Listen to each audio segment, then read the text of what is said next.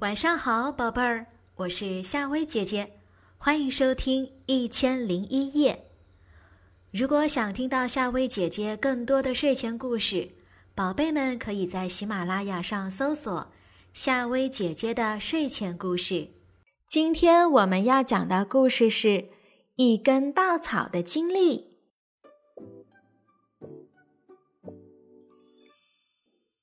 有一根稻草。它一出世便比其他的稻草圆润而富有光泽，所以编织艺人就选它做一项作品的主料，然后再编织其他稻草。可这根稻草不甘心被束缚，就跟随一股风逃了出来。稻草逃到了河边，一个踉跄跌进了河里，正巧被一个落水者抓住。落水者最终借助稻草得救了，真是救命稻草啊！落水者对着稻草热泪盈眶，稻草很自豪。是啊，世上哪还有比救人一命更伟大的事情？稻草沉浸在幸福之中。可是不久，落水者就淡忘了这件事情，稻草也被晾在了一旁。稻草最终又和其他的稻草一起被运往外地，事情就是这么巧。一只托运的骆驼最终被压死了，也许是这只骆驼本身就有病，不堪重负；也许骆驼真的是太多太沉了。反正装上这根稻草后，骆驼就倒了下去。有人就将此事写了篇文章，叫做。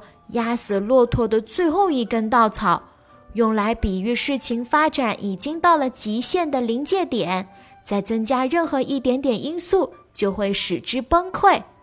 稻草激动地读了出来：“那就是写我！没想到我还有这么大的能量！”他大声地呼喊，却没有人听他说。稻草很失落，就又跟着一股风跑了。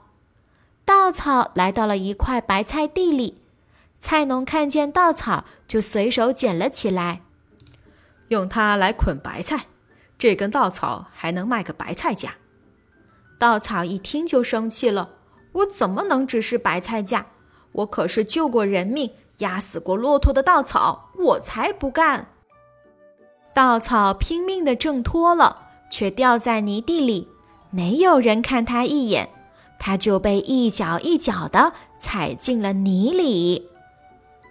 小朋友，今晚的故事就讲到这里。如果你有什么想听的故事，欢迎在留言区留言告诉夏薇姐姐。是时候睡觉了，晚安。